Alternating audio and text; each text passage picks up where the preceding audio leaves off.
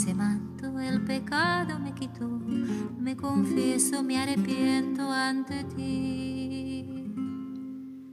En tu voluntad, en tu voluntad, tomo el manto de la luz. En tu voluntad, en tu voluntad, visto todos con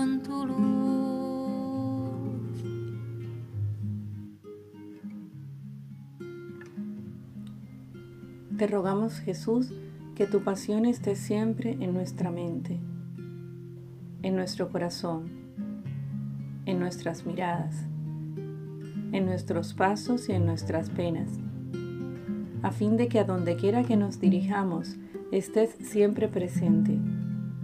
Danos la gracia de que no olvidemos jamás lo que tú sufriste y padeciste, que tu pasión sea un imán que atraiga todo nuestro ser a ti para que nunca me aleje de ti.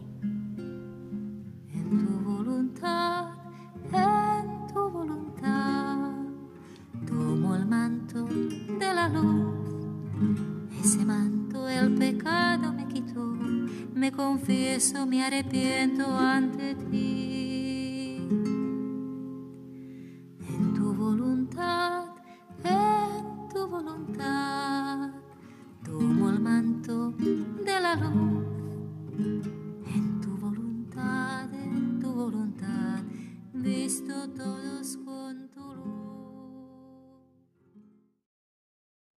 De hoy es la segunda parte de bienes divinos y tendrá una duración un poco más larga por el contenido que, que hoy vamos a desarrollar, conceptos que tienen que fijarse en nosotros de manera clara y transparente.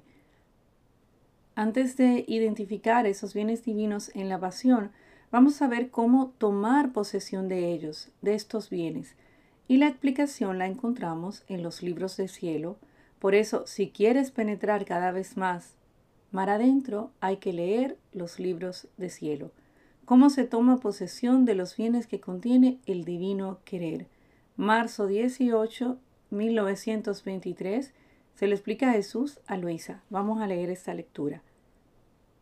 Al crear al hombre, nuestra primera suprema voluntad fue que debía vivir en nuestro querer, y debiendo vivir en él, debía tomar de lo nuestro para vivir a nuestras expensas, correspondiendo a nuestra voluntad con tantos actos divinos por cuantos actos humanos hacía en la nuestra, y esto para enriquecerlo con todos los bienes que nuestra voluntad contiene.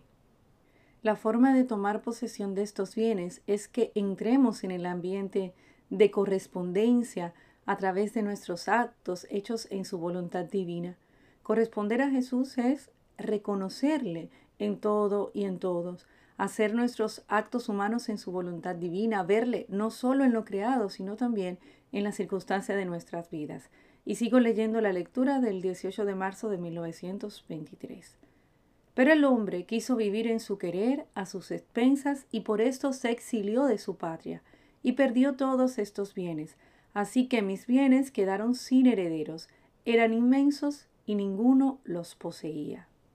Jesús aquí nos va narrando la inmensidad de esos bienes divinos a los cuales no teníamos accesos por nuestro querer humano. Entonces entró mi humanidad, sigue diciendo Jesús, para tomar posesión de todos estos bienes con el vivir a cada instante en este querer eterno.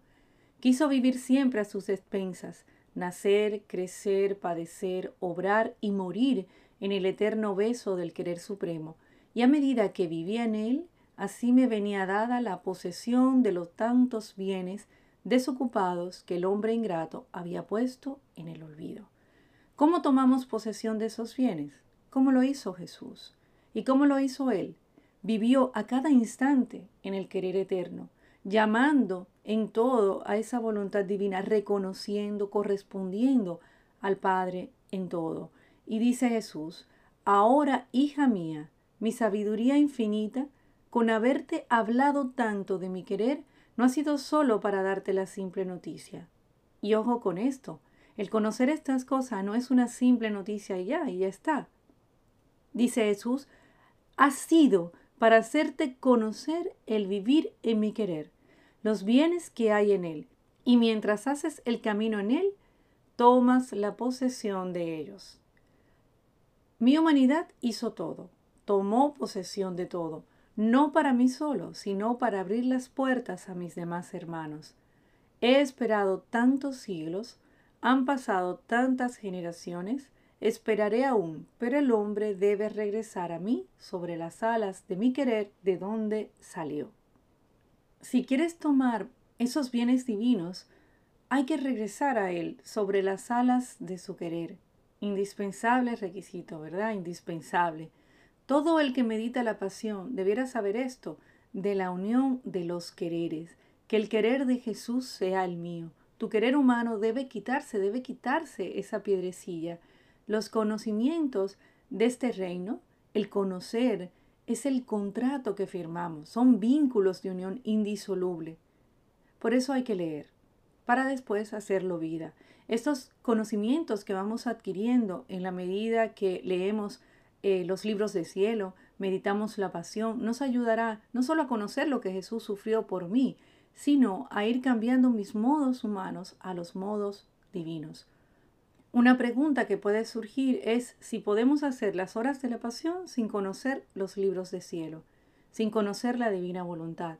Por supuesto, claro que sí, y la criatura tomará hasta donde llegue su capacidad y su conocimiento. Si no conoce el don, es una meditación, una devoción, como las que conocemos hasta ahora, ¿verdad? ¿Aportará gracias? Sí, por supuesto que sí. ¿Beneficios espirituales al alma? Por supuesto que sí. Pero ¿tomará posesión de los bienes divinos?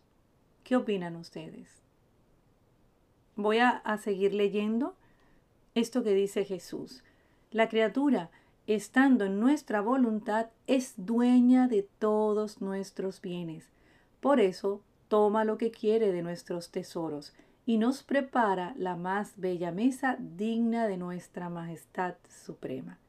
Eso dice Jesús. La criatura obrando en su voluntad divina es dueña de todos los bienes divinos de Dios. Por eso toma lo que quiere, dice Jesús.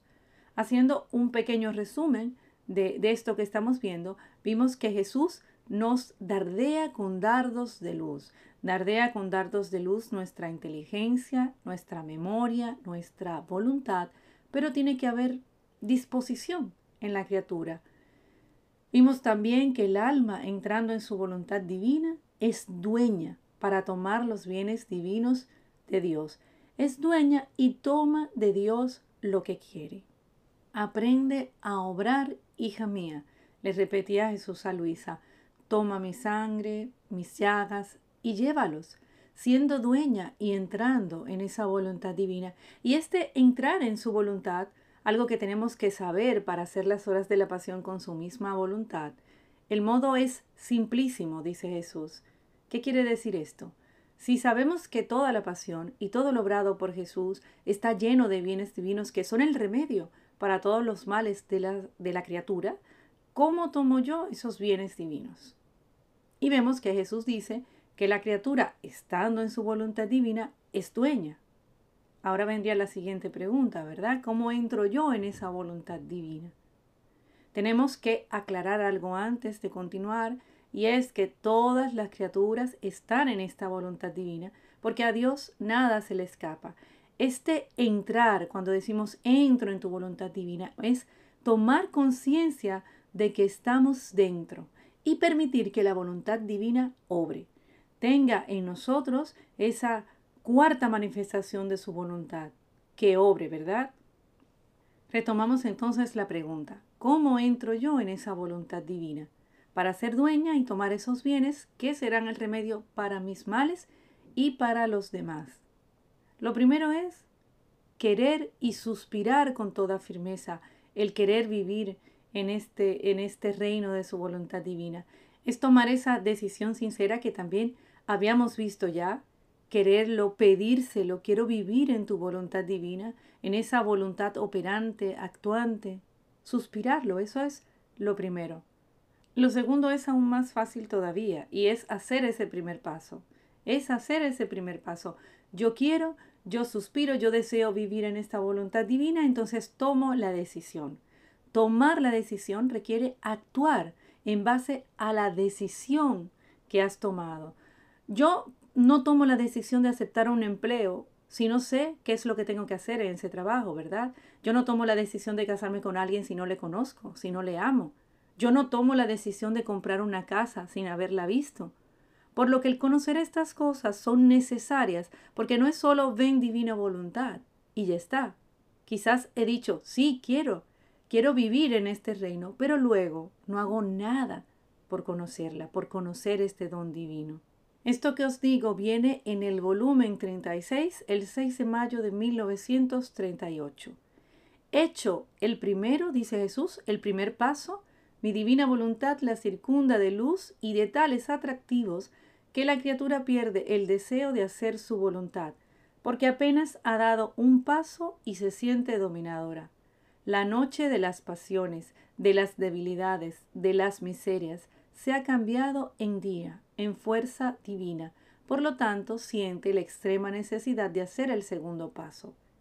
Y aquí estamos hablando de conocer. Haciendo el segundo paso, cuando el primero tomamos esa decisión si quiero y el segundo vamos conociendo todo esto, dice Jesús que este segundo paso llama al tercer paso, luego al cuarto, al quinto y así paso a paso.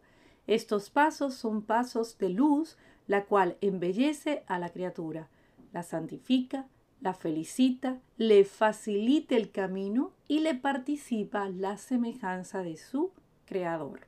Si no hacemos esto, no podemos tomar los bienes divinos encerrados en la inmensa pasión de Jesús en toda su vida. Porque para tomarlos, nos dice Jesús, que por lo menos ese primer paso, ese querer y luego esa decisión tiene que estar tomada. Luego iremos conociendo poco a poco, para que estos bienes divinos inmensos de la pasión broten como fuente sobre nuestra alma y sobre los demás.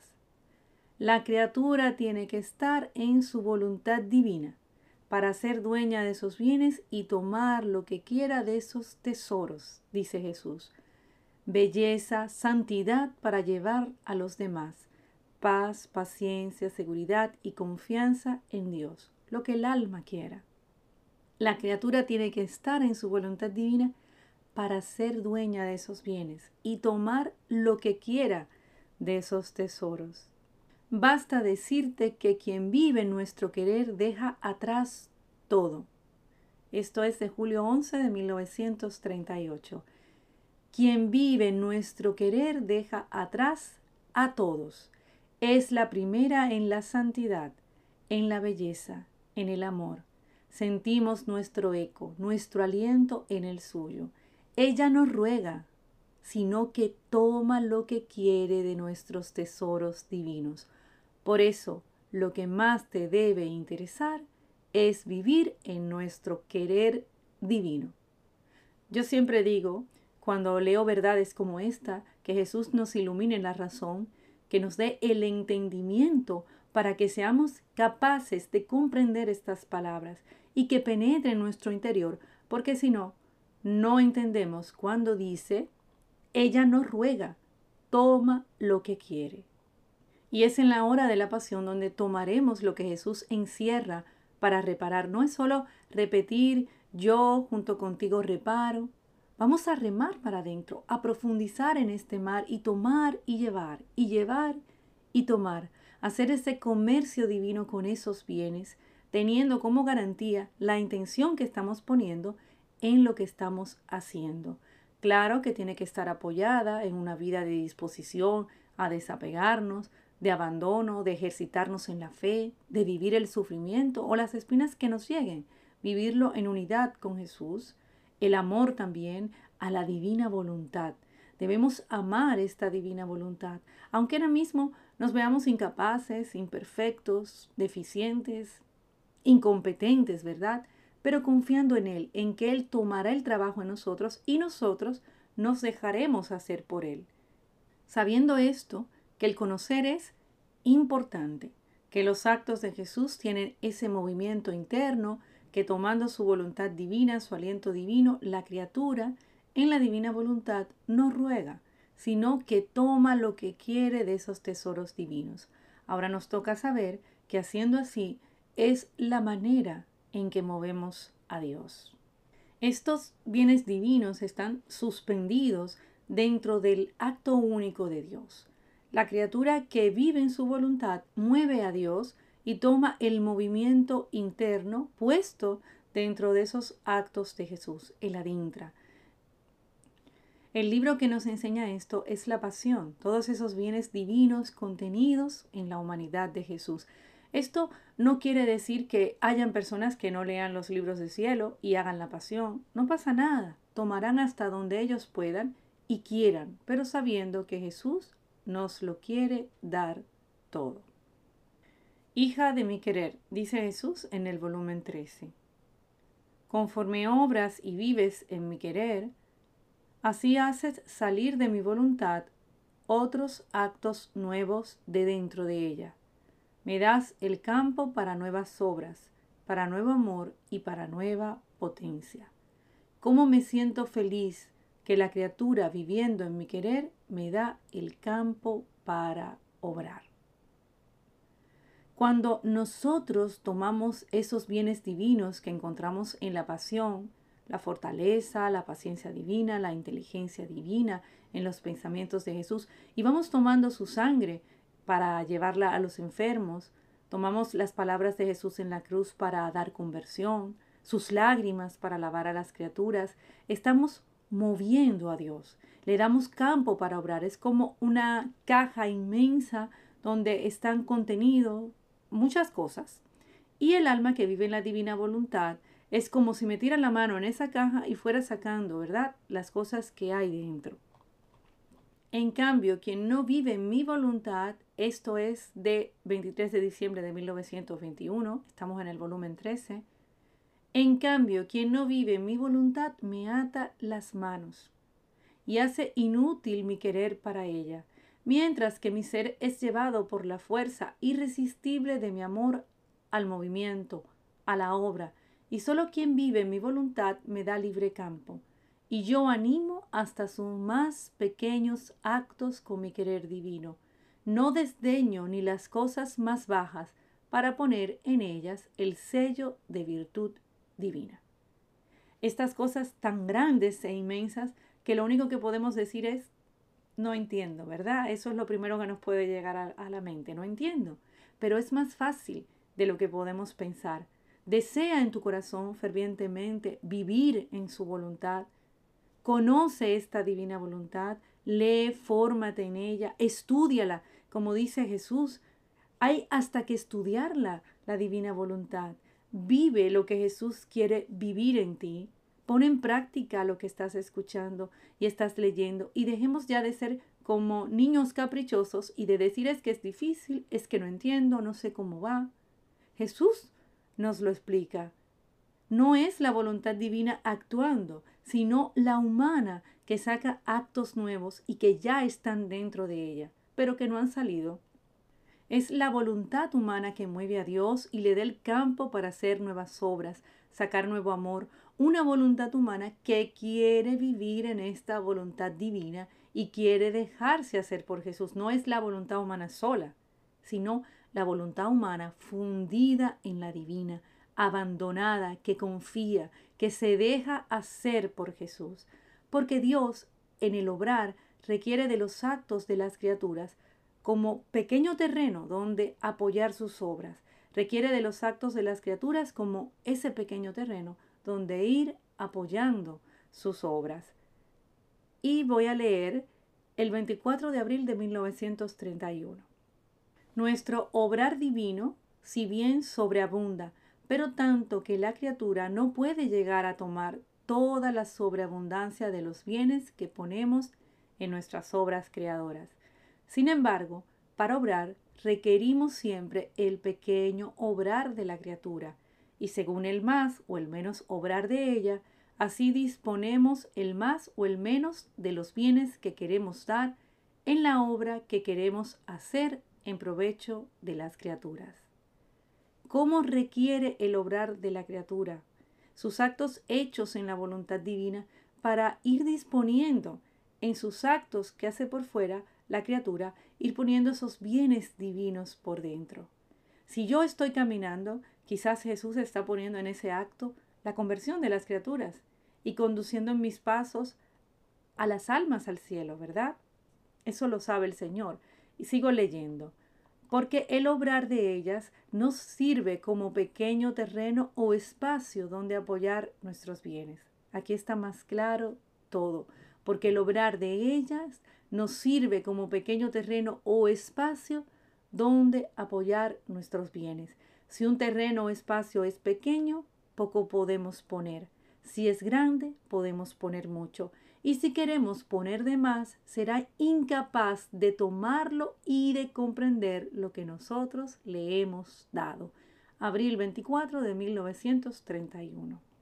Cuando yo hago la pasión, y ya no solo cuando medito la pasión, sino en mis actos, si voy llamando esa voluntad divina en mis actos, Jesús va también encerrando esos bienes divinos de belleza, santidad, paciencia, conversión, sabiduría, luz, gozo espiritual, alegría divina, todo, todo.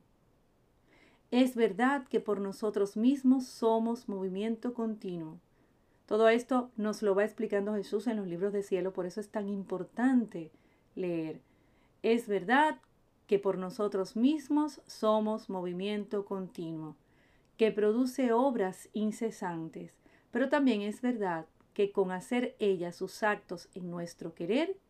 Y aquí está la explicación, porque Jesús nos está diciendo que Él es movimiento continuo y podemos decir, bueno, nosotros no tenemos que hacer nada para mover a Dios porque Él en sí es movimiento continuo.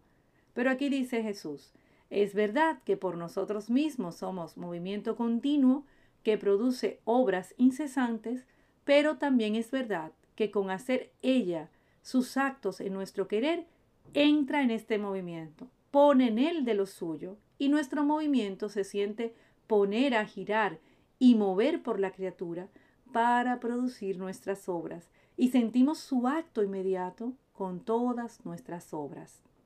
Si la divina voluntad es movimiento continuo y yo la llamo, me uno a, ese movimiento es como, a ver, vamos a poner un ejemplo, un juego de estos mecánicos, ¿verdad? Que encontramos en los parques de atracciones. Imaginaos un, de estos trenecitos que dan vueltas y vueltas y que van muy rápido. Y yo estoy de pie mirando ese trencito, ¿verdad? Que está girando y girando y girando. Ahora, vamos a imaginarnos que ese trencito es la divina voluntad. ¿Cómo me subo a ese tren en movimiento? Porque el tren no se detiene. Y yo me quiero subir. ¿Cómo me subo a ese tren en movimiento? Pues en la divina voluntad, para subirnos a ese trenecito de la divina voluntad que está en movimiento, eso ocurre mediante mi llamada, llamándole, ven, ven divina voluntad, y ya está. Claro, lo puedo repetir mucho, ven divina voluntad, y le llamo, pero en mi vida tiene que haber una decisión y un conocer. No basta la sola llamada. ¿Qué pasa? Que esa divina voluntad siente mi acto inmediato en ella y en sus obras. Y vamos a seguir leyendo todo esto que Jesús nos va explicando en esta lectura. Por eso, sentirla junto con nosotros, con nuestros actos, es la gloria y la felicidad más grande que podemos recibir. Y volvemos aquí a hacer una pausa con estas palabras. Jesús danos luz para entender estas palabras de que podemos hacer muchas, muchas cosas, muchas oraciones, muchas devociones, pero la gloria y la felicidad más grande que puedas recibir es que yo entre en esta voluntad divina, es que veas en mí el deseo, el dedicar mi tiempo a conocerte, a leer. ¿Te parece poco que le demos a ella la virtud de mover todo nuestro ser divino? dice Jesús. Y así como gozamos porque está en su puesto, así le hacemos hacer lo que quiere, porque estamos seguros que no hará sino lo que queremos nosotros. Todo al contrario para quien vive de voluntad humana. Sus actos no tienen poder divino, están sin impulsos, quedan en lo bajo y muchas veces amargan a su Creador. Volumen 30, 29 de noviembre de 1931.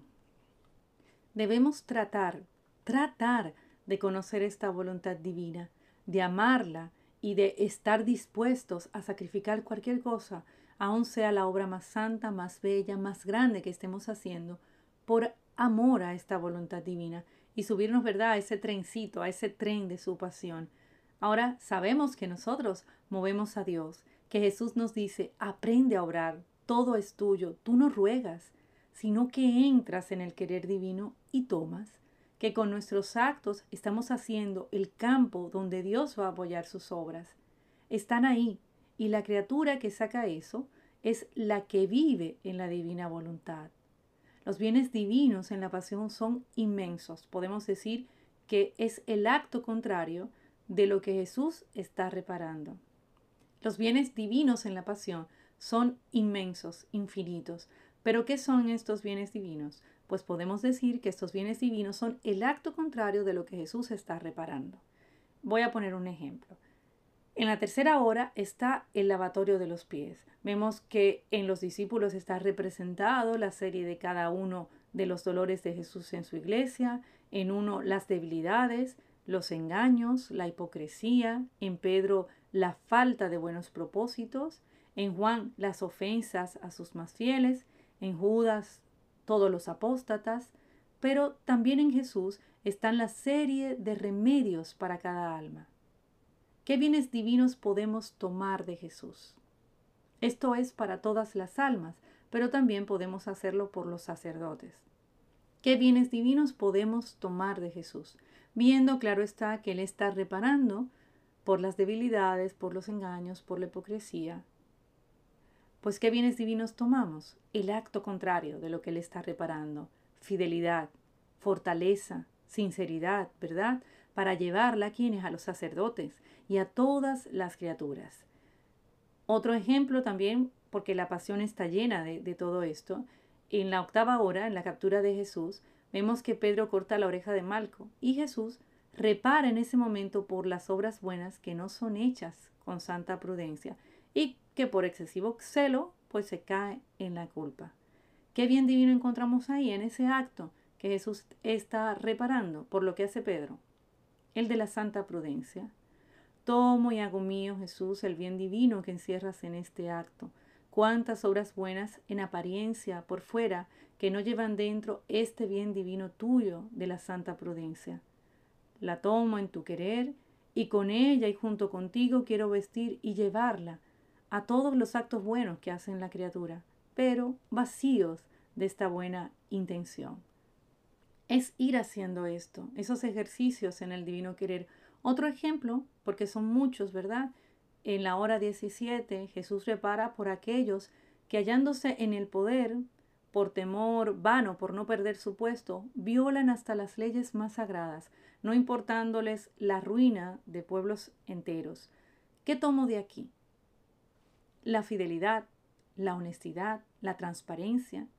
Otro momento es cuando le dan a Jesús una caña, ¿verdad? Se la ponen en la mano y Jesús en ese acto repara por tantas obras buenas, pero también vacías de espíritu interior e incluso hasta con malas intenciones.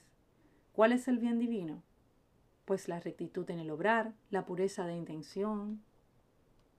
Y a partir de ahora, al hacer la pasión, estemos atentos a tomar esos bienes divinos y llevarlos, tomar y llevar tanto a Jesús, ¿verdad?, para consolarle y endulzar sus penas, como también para llevarlos a las criaturas.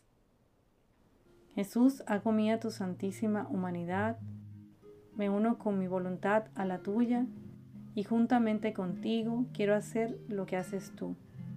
Es más, permite que mis pensamientos corran en los tuyos, mi amor, mi voluntad, mis deseos en los tuyos, mis latidos corra en tu corazón y todo mi ser en ti, a fin de que no deje escapar nada y repita acto por acto y palabra por palabra todo lo que haces tú.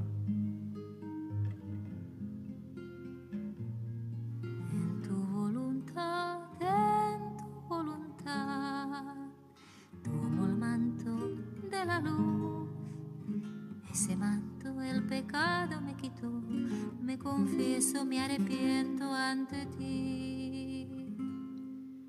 En tu voluntad, tu voluntad, tomo el manto de la luz. En tu voluntad, en tu voluntad, visto todos con